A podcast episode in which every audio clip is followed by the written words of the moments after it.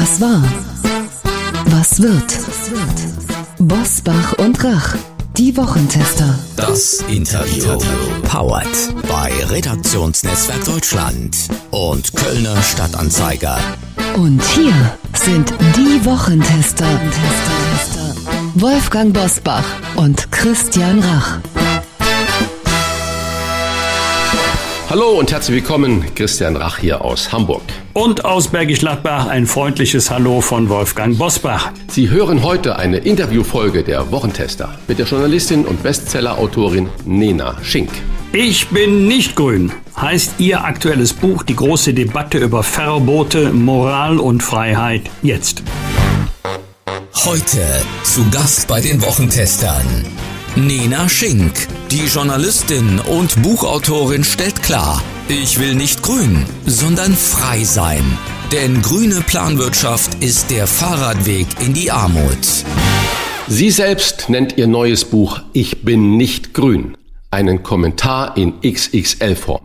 Es ist eine Streitschrift, die entstanden ist nach einem Auftritt im Talk bei Sandra Maischberger auf dem Höhepunkt der medialen Verehrung der Grünen. Als Bestsellerautorin und Wirtschaftsjournalistin bei Bild hat sie die Wahlprogramme der Parteien studiert und ist überzeugt, dem Weltklima ist es egal, wen wir bei der Bundestagswahl wählen mit Ausnahme der AfD. Wo zieht sie die Grenzen zwischen grünem Leben und der Partei Die Grünen? Fragen wir sie doch. Herzlich willkommen bei den Wochentestern Nena Schink. Ja, ähm, erstmal vielen Dank für die netten einleitenden Worte. Ja, ich sperre mich äh, nicht gegen den Trend. Ich halte den Trend für einen gewissen Wahnsinn. Ähm, vor allem auch in meiner Generation. Wenn ich in meiner Generation sage, dass ich konservativ bin, dann ist es ja fast schon, als wäre ich uncool oder als bin ich uncool.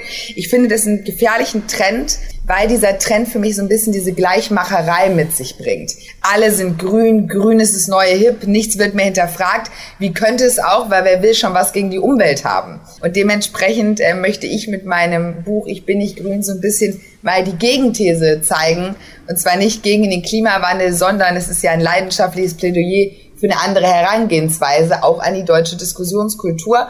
Und ähm, es gab ja mal diesen guten Spruch, ich meine von Dagmar Rosenfeld, alle sieben Minuten verliebt sich ein Journalist in Robert Habeck. Ähm, aber ich bin nicht grün, weder was die Partei betrifft, noch was meine Lebenseinstellung betrifft, denn ich verbinde grün sein mit sehr viel Moralpopulismus und mit einer gewissen Arroganz gegenüber anderen Meinungen.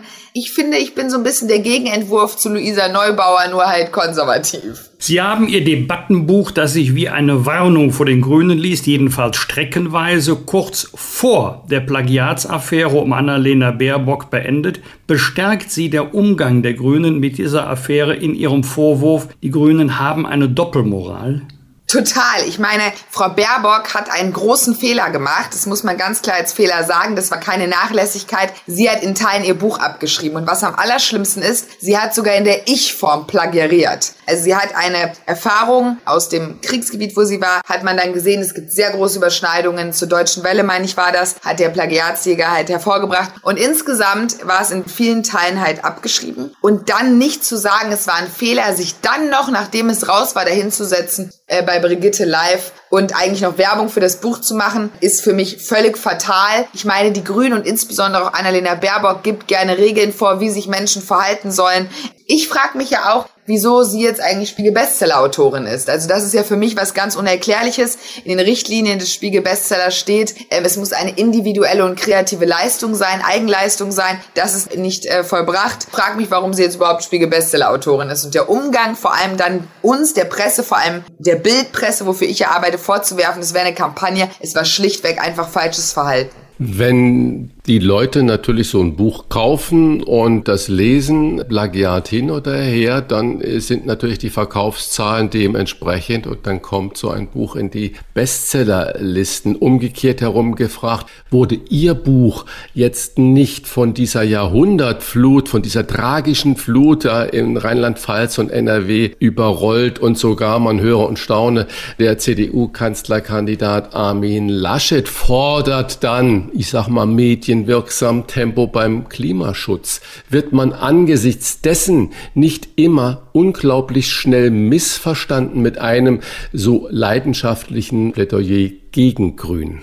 Oh, doch, ich glaube schon, dass viele wahrscheinlich denken, dass ich jetzt ähm, gegen den Klimawandel wäre oder eine Klimaleugnerin wäre. Aber ich glaube immer, wenn Leute einen nur danach bewerten, wie der Titel ist, und der Titel, der ist richtig so gewählt, ich bin nicht grün, aber natürlich muss man dafür auch ein Buch lesen oder wenigstens anfangen zu lesen, was ich damit meine. Natürlich haben wir den Klimawandel, aber wie ich es auch in meinem Buch beschreibe, der Umwelt ist es ja eigentlich egal, wen wir wählen außerhalb der AfD, weil die Parteiprogramme sind sich ähnlicher, als wir denken, was die Ziele Ziele betrifft, nur die Umsetzung ist anders. Und mein Buch ist ja kein Bekenntnis zur CDU. Ähm, also auch wenn es ein XXL-Meinungsbeitrag ist, bin ich immer noch Journalistin. Ich sage natürlich nicht öffentlich, was ich wähle. Und dementsprechend ist es kein Buch für Armin Laschet. Ich finde vielmehr, es ist eine Einladung, sich vielleicht mal mit anderen Thesen zu beschäftigen. Und das tut auch in Meinungsform dem Journalismus mal ganz gut, der für mich ja in Teilen doch zu links gestimmt ist oft. Sie schreiben, ich finde das eine originelle Formulierung, grün zu wählen ist das neue Beichten. Wo ziehen Sie die Grenze oder wo sind die Unterschiede zwischen grün leben und grün wählen? Es gibt ja schon allein schon in Statistiken. Also ich meine,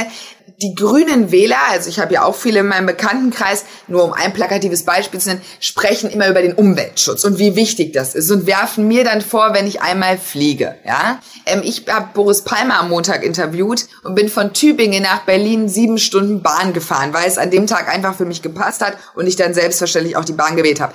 Diese Leute verbieten mir aber eigentlich, selbst wenn ich dann mal fliegen will, muss ich mir große Töne anhören und fahren in ihrer Freizeit-SUV. Und das ist für mich, die Grünwähler sind auf Platz eins der SUV-Fahrer. Ich habe übrigens gar nichts gegen SUV-Fahrer, aber für mich ist das alles so ein bisschen diese Doppelmoral und auch dieser Moralpopulismus, der da ganz, ganz groß mitschwingt, mit dem Finger auf andere zu zeigen, was sie tun sollen, aber selbst eigentlich gar nicht leben. Und auch die Kirche, deswegen habe ich den Vergleich gemacht, hat ja auch immer viel vorgegeben früher, vor allem wenn man zurückblickt und es wenig selbst gelebt und in Teilen, man muss es natürlich wie jeden Kommentar auch mit einem Lächeln lesen. Aber ich finde, da gibt es viele Parallelen. Obwohl es ist ja eigentlich nicht unlogisch verschieden. Man fährt einen dicken Schlitten, ja. fährt zum Wahllokal, wählt grün, fährt nach Hause und sagt, also meine persönliche Ökobilanz ist ausgeglichen. Genau, genau, das hat das. Es ist das neue Beichen, weil man gutes Gewissen hat. Also eigentlich ersetzt ja auch zur Fridays for Future Demo zu gehen, ersetzt halt den sonntäglichen Gottesdienst. Und ähm, wenn man sie auf die Seite schlägt, also wenn man sagt, grün, man ist grün,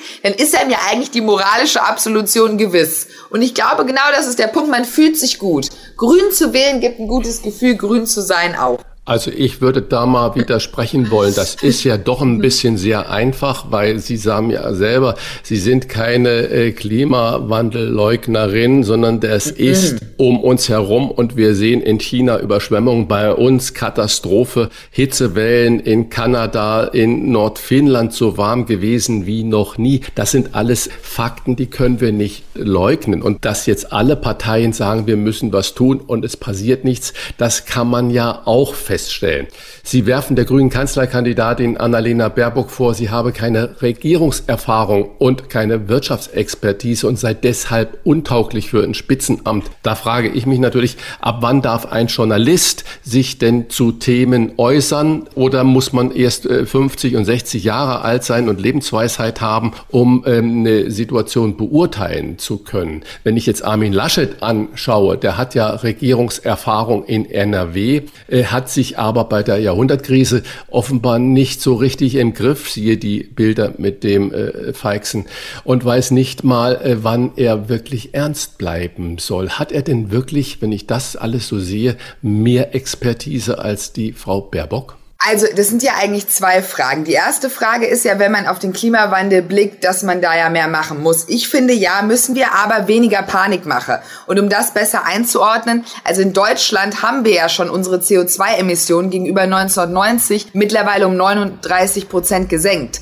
Also wir befinden uns ja im Plan und auf einem guten Weg. Und natürlich muss jetzt noch ganz viel getan werden, aber ich finde immer so ein bisschen ähm, diese Panikmache, die geht mir persönlich auf den Geist. Weil auch das Pariser Klimaabkommen, wenn wir darauf mal blicken, hat Deutschland es eigentlich, wenn man auf die Anfangsmaßstäbe guckt, übererfüllt. Und der Grund für die Stimmungsmache ist für mich nicht nachvollziehbar, warum wir diesen Menschen immer diese Angst machen wollen. Ich persönlich fürchte mich mehr vor der Bevormundung des Staates als vor der Ignoranz unserer Gesellschaft. Vor allem, da muss ich noch kurz ergänzen, für 93 Prozent der EU-Bürger ist nämlich übrigens der Klimawandel ein ernstes Problem. Ey, dafür brauchen wir niemanden, der uns alle Sachen vorschreibt. Kommen wir zu Armin Laschet und zu Aber Annalena Entschuldigung, Baerbock. da muss, da Ja, muss man doch ja. mal reingehen. Das Verhalten Ja, der Menschen ändert sich ja nicht. Das ist ja so, wie wenn sie alle an der Schweinetheke äh, stehen und ein äh, vernünftig aufgewachsenes Bioschwein sehen. Sie kaufen das Billigere aus der konventionellen Haltung, aber keiner möchte diese äh, schrecklichen Bilder aus den Schweinemaststellen sehen.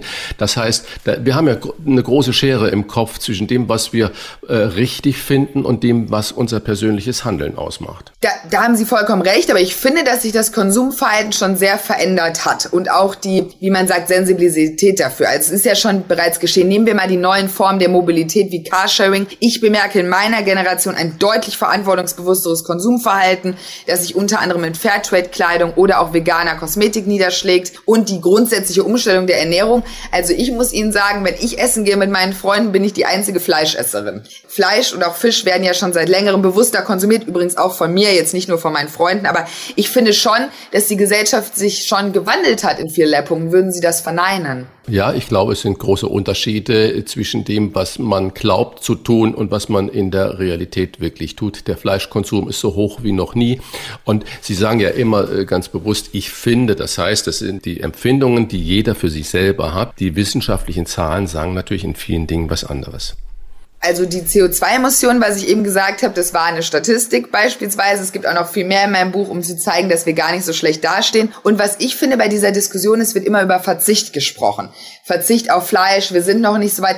Das mit dem höchsten Fleischkonsum schon seit immer in Deutschland, das muss ich nachrecherchieren. Aber was mich bei meinen Recherchen gestört hat, ist, ich finde, und auch wir debattieren ja jetzt eher über CO2-Emissionen und über Verzicht. Aber was mir viel zu kurz kommt in der Klimawandel-Diskussion ist die anderen Maßnahmen. Also einmal die ergänzenden Technologien, wie zum Beispiel Direct Air Capture oder Geoengineering und natürlich auch die Anpassung an den Klimawandel. Und ich muss für meinen Teil sagen, wenn ich über den Klimawandel Diskussionen höre, geht es eigentlich immer nur über diese plakativen Sachen, die ja auch einfacher zu, zu verstehen sind. Also als ich mich für mein Buch in die Technologien einarbeiten musste, muss ich Ihnen sagen, waren manche Sachen sehr schwer für mich nachzuvollziehen. Aber ich glaube halt, um den Klimawandel zu schaffen, müssen wir alle drei Maßnahmen reinbringen. Und ich glaube, nur mit Verzicht schaffen wir es ja nicht. Ich bin davon ganz fest überzeugt. Frau Schenk, aber jetzt bitte Ihre Antwort bei Armin Laschet mit seinem Lachen und seinem Auftreten bei der Flutkatastrophe. Hat er wirklich äh, mehr Kompetenz als zum Beispiel Annalena Baerbock? Ich würde diese beiden Sachen nicht miteinander verbinden. Zuerst einmal hat Armin Laschet natürlich sich nicht tauglich verhalten. Also da zu lachen, das ist einfach unpassend deplatziert. Darüber braucht man nicht zu diskutieren. Er hat sich dafür entschuldigt, er hat seinen Fehler eingestanden, trotzdem daneben. Aber das hat nichts damit zu tun, dass er in NRW nicht einen guten Job macht. Armin Laschet macht in NRW einen guten Job. Armin Laschet ist unprätentiös, was ich sehr an ihm schätze. Und Armin Laschet soll kein Plädoyer für ihn sein, aber er hat Regierungserfahrung. Genauso übrigens wie Olaf Scholz, um jetzt nicht nur bei der CDU zu bleiben. Beide Männer haben Regierungserfahrung. Beide Männer haben wirklich Erfahrung, die Frau Baerbock nicht hat. Und eben ähm, zu dem Punkt nochmal, ab wann man das dann im Journalismus bewerten darf. Also wenn jetzt die Bild heute zu mir kommen würde und sagen würde, Nena, du bist morgen Chefredakteurin, da würde ich sagen, oh Gott, auf gar keinen Fall, dafür bin ich noch gar nicht fähig. Und das ist so ein bisschen der Punkt. Mein Chefredakteur, um, um beim Beispiel zu bleiben, Julian Reichelt, war erstmal ganz lange in Kriegsgebieten, hat alles, hat den Journalismus seit er 18 ist von der Pike auf gelernt. Ich bin dankbar, so einen erfahrenen Journalisten und im Herzen Reporter als Chef zu haben. Aber das muss doch auch für andere Institutionen gelten. Also wir brauchen doch herausragende Ämter, brauchen herausragende Persönlichkeiten. Und wir können doch jetzt nicht eine Frau zur Kanzlerin machen, die keine Regierungserfahrung hat und keine Wirtschaftsexpertise hat. Ich glaube, dass wir uns damit keinen Gefallen tun.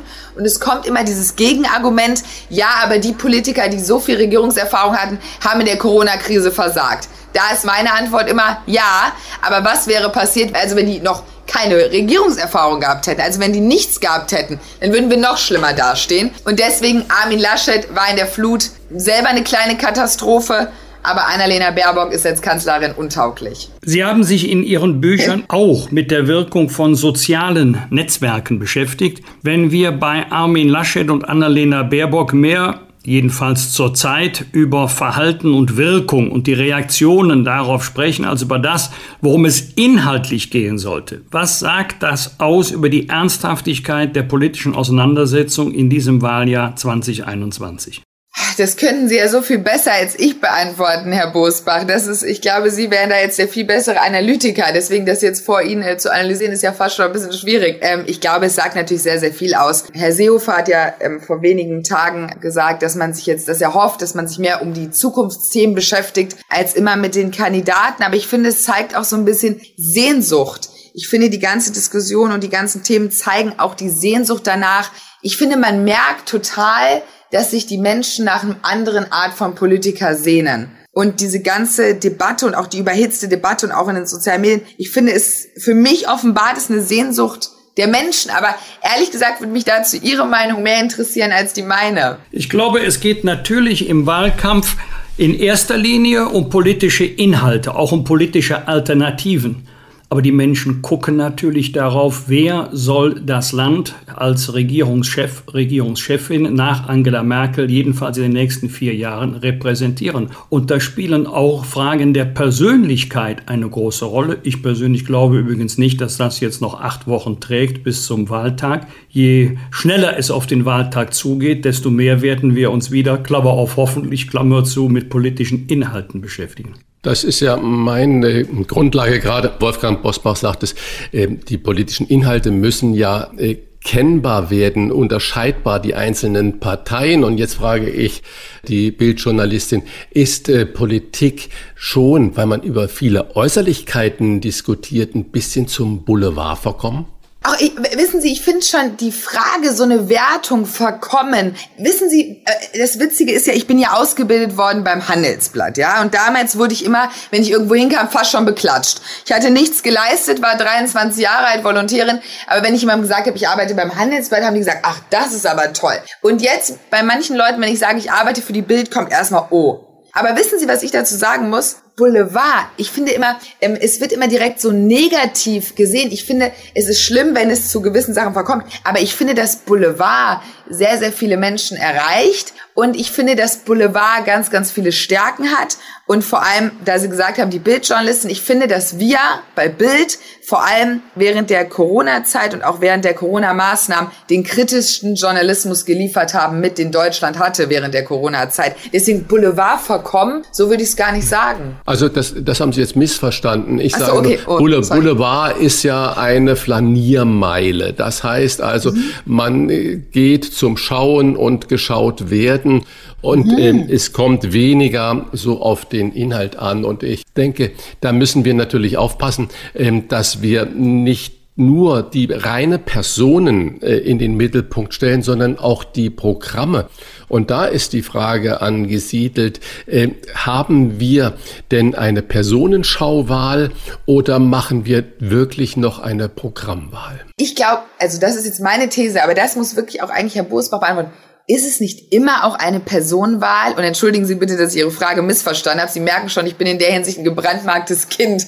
Aber ähm, ich finde, es ist doch immer Menschen lieben doch Menschen. Das kann man natürlich verwerflich finden. Aber ich glaube, dass jetzt zum Beispiel, nehmen wir mal die FDP. Ich glaube, dass viele Wähler da Christian Lindner wählen und nicht die FDP. Ich glaube, Menschen lieben Menschen. Das wird immer so sein. Die Faszination ist immer für den Mensch. Und ich glaube auch, dass auch in der Vergangenheit auch viele Angela Merkel dann vertraut haben. Also da würde ich jetzt entgegnen, war das nicht schon immer so? Hat es sich je mehr um Themen gedreht und nicht auch im Wahlkampf vor allem um den Menschen? Also ich meine, in der Bunten zum Beispiel äh, waren ja immer Geschichten von den Kandidaten, von den Menschen, AKK hat sich da, glaube ich, auch zuletzt mit ihrem Mann gezeigt. Sie ist jetzt nicht mehr Parteivorsitzende. Aber war das nicht schon immer so? Wobei nicht jede Berichterstattung in der Bunden war für Politiker vorteilhaft. Das glaube, stimmt. Rudolf Scharping hätte im Nachhinein äh, auf das Bad im Pool verzichtet. Nach dem Studium der Wahlprogramme haben sie festgestellt, dem Weltklima ist es egal, wen wir bei der Bundestagswahl wählen. Ausnahme AfD. Warum ist das dem Klima egal?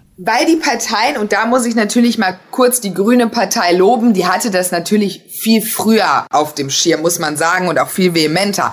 Aber mittlerweile, da fand ich übrigens Frau Baerbock auch sehr sympathisch im Morgenmagazin. Äh, man soll ja nicht immer nur bashen, wie sie darauf reagiert hat, dass Herr Söder äh, was ähnliches ähm, zum Klima gesagt hat. Und da hat sie auch gesagt, sie findet es toll, dass es bei allen angekommen ist. Und wenn man sich mal wirklich die Zeit nimmt, übrigens eine hochinteressante Tätigkeit, sich mal wirklich alle Wahlprogramme mal am Nachmittag Zeit zu nehmen oder ein Wochenende und mal alle durchzulesen, man ist wirklich erstaunt. Nicht nur was das Klima betrifft. Aber alle Parteien außerhalb der AfD bekennen sich ja zum einen zum Pariser Klimaabkommen. Nur der Weg zur Erfüllung ist natürlich unterschiedlich. Zum Beispiel die FDP ähm, will überwiegend mit neuen und verbesserten Technologien in Kombination mit Gesetzen beschreiten. Die Grünen ähm, wollen ja deutlich über die Zielwerte der Beschlüsse von Paris hinaus. Das sehe ich zum Beispiel schwierig an, weil das Klima können wir nur als Welt retten. Das werden wir als Deutschland nicht alleine retten. Aber da wird es zum Beispiel eher mit Gesetzen äh, geregelt. Die Linke zum Beispiel bekennt sich auch, aber sie schlägt einen sozialistischen Weg vor,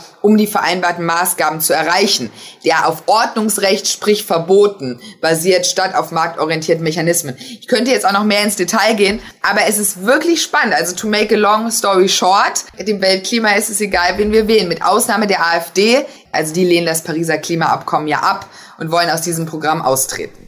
Sie ziehen in Ihrem Buch ja eine interessante Parallele zwischen den Verboten durch Covid-19 und äh, der Sehnsucht vieler Menschen nach den Grünen. Für Sie wirken beide wie Brandbeschleuniger für die tiefe Staatsgläubigkeit der Deutschen. Heißt das, wir sind gerne eine Verbotsnation? Also, das ist meine persönliche Meinung. Da muss ich auch nochmal darauf hinweisen, das Buch ist ja die journalistische Gattung Kommentar.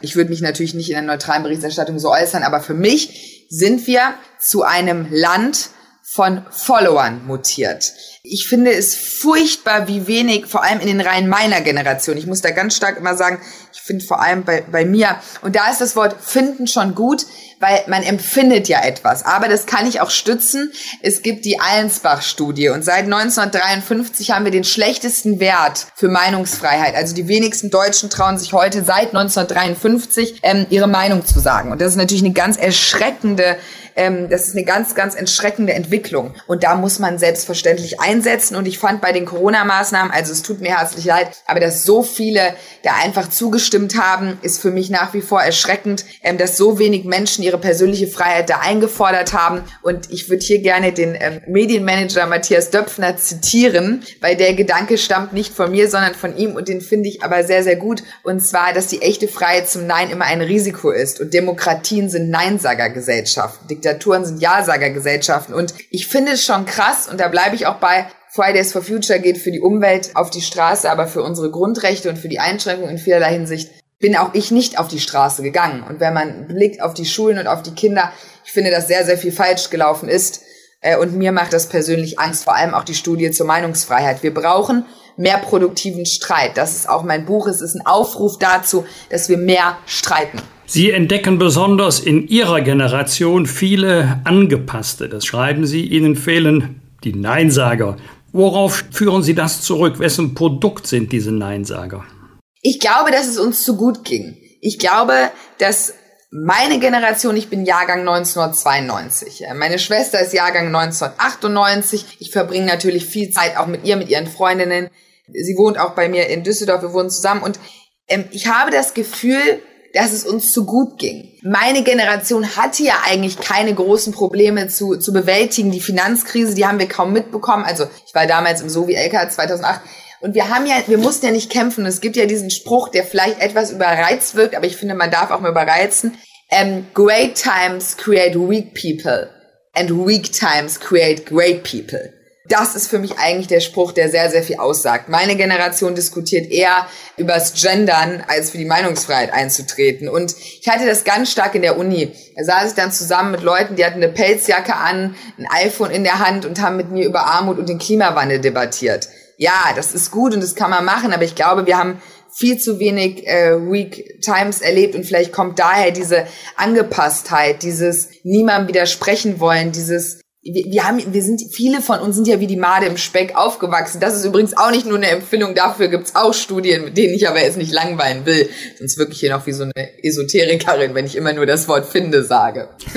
Ein Plädoyer für die unbequeme Freiheit soll es sein und gegen die Grünen, die nach Ansicht von Nena Schink zwar im Trend liegen, aber doch zur bequemen Bevormundung neigen. Leserinnen und Leser, genauso wie Wählerinnen und Wähler, mögen sich bitte ihr eigenes Bild machen. Eine Diskussionsgrundlage dafür finden Sie in dem Buch Ich bin nicht grün. Ein Plädoyer für Freiheit. Das sagt und wir bedanken uns bei Nena Schink. Dankeschön. Das waren die Wochentester. Das Interview mit Unterstützung vom Kölner Stadtanzeiger und dem Redaktionsnetzwerk Deutschland. Wenn Sie Kritik, Lob oder einfach nur eine Anregung für unseren Podcast haben, schreiben Sie uns auf unserer Internet- und auf unserer Facebook-Seite.